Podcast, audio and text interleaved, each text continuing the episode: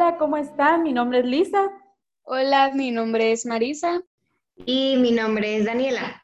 Y el día de hoy vamos a hablar acerca de el miedo al que irán. Estoy convencida que este tema del que vamos a hablar hoy les va a venir bien escucharlo a todos, sin importar su edad. Pero antes de empezar con ello, queremos pues dar una pequeña como introducción teórica acerca de lo que es.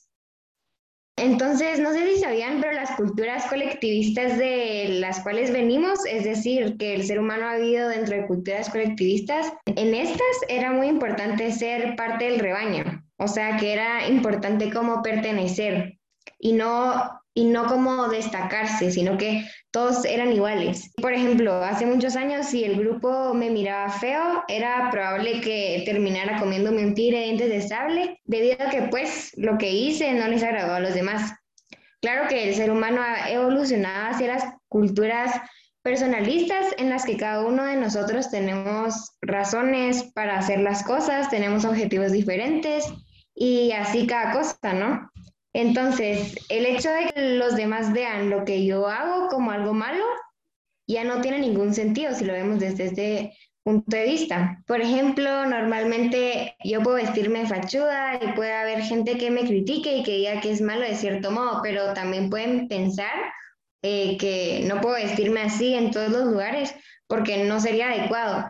Y pues ellos pueden tener la razón y estar en lo correcto, pero en mi vida en particular, la verdad es que no es no es nada malo o no es negativo. Es decir, yo no vivo de la, de la presencia que doy y lo que yo aporto a la sociedad no tiene nada que ver con cómo me muestre públicamente, gracias a ellos. Entonces, el, ese qué dirán debería dejar de importarnos. Pero ¿qué es lo que pasa? Que tenemos todo un sistema hormonal que al final se convierte en emociones y que pues es destinado a que todavía esto nos importe.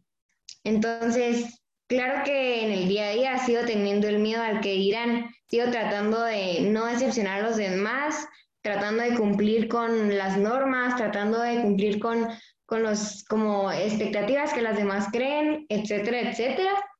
Y saben que nosotros por naturaleza está bien tener como ese miedo, pero lo que debemos hacer es aprender a domesticarlo y a decirnos a nosotros mismos, o sea, en este momento no es importante lo que los demás piensen o digan de ti. O sea, no te vas a morir por eso. Sí, yo creo que todos como que lo vemos así, queremos a veces solo desaparecer porque de verdad nos consumen todas esas como opiniones o críticas, sea lo que sea que nos digan, ¿verdad? Y creo que con todo lo que dijiste es bueno verlo desde este punto de vista, el que tú mencionaste, porque es más que todo aprender a usar todo ese miedo y todo, todos esos comentarios a tu beneficio y no en tu contra. Sí, yo opino lo mismo, o sea, hay veces que incluso para cualquier cosa es como, ¿qué me voy a, qué me voy a poner? ¿Cómo me voy a vestir hoy? ¿Será que voy bien arreglada? ¿Será que voy muy formal? ¿Será que voy muy informal? O sea, es, es ese miedo de qué van a decir los demás de uno. Pero honestamente, llega a cierto punto que uno se enoja con uno mismo, que no sabe qué ponerse y es como, bueno, me pondré lo que a mí me gusta. Y ahí a los demás, lo que quieran decir de mí, pues, o sea, como, como dijiste, Ani, no me voy a morir por eso. O sea, mi mundo no se acaba por cómo me voy a vestir. Sí, cabal. Y, o sea, saben, cuando nosotros ponemos como el foco en la opinión de los demás de forma obsesiva, lo cual puede llegar a pasar porque una de las características de este miedo es que es anticipado, obsesivo, exagerado y además negativo. Cuando, y cuando lo hacemos empezamos a observar cómo los demás se comportan y pensamos si ese comportamiento que tienen puede tener algo que ver con lo que nosotros tememos que juzguen acerca de cómo somos o cómo nos vistamos, es decir, o sea, de nosotros mismos, de nuestra persona. Y claro que si observamos cualquier signo de las personas que nos rodean, podemos interpretarlo de diferente manera. Y con signo me refiero a cualquier tipo de acción, sea gesto, sea cara, sea cualquier tipo de cosas.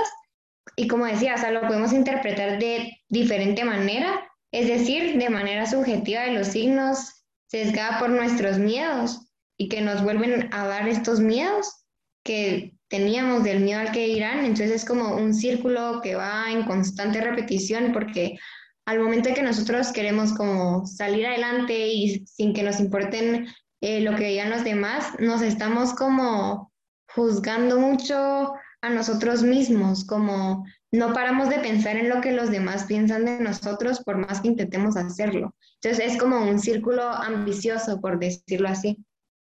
Sí, pienso igual. Es decir, como que el miedo es el que nos condiciona de cierto modo, eh, ya sea nuestra manera de actuar o cómo nos comportamos.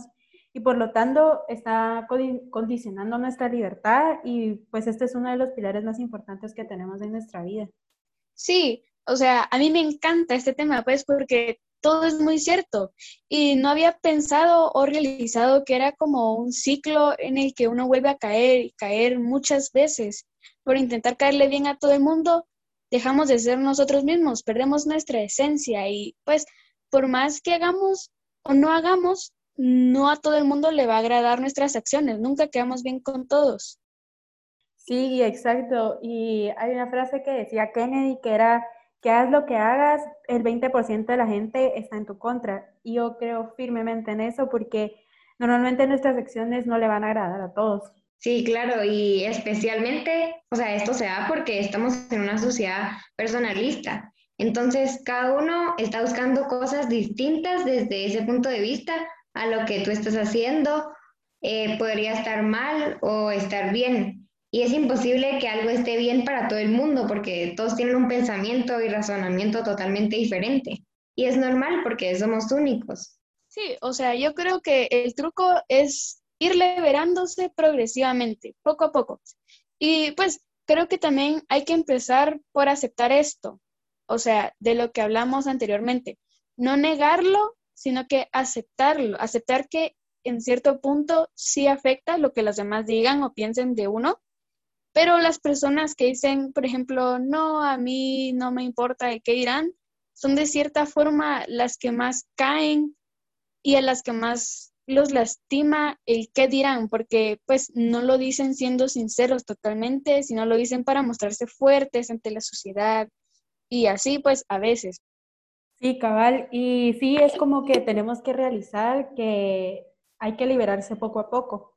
Pues yo no creo en la libertad, pues por lo menos en la total, pero sí en la liberación, porque las liberaciones nos hacen irnos como conectando con nosotros mismos de cierta forma y nos dan mucha energía. Pienso que la clave es como ir preguntándose a uno mismo, ¿esto que hago lo hago por agradar o no? Es decir, ¿lo seguiría haciendo si los demás me miraran o no?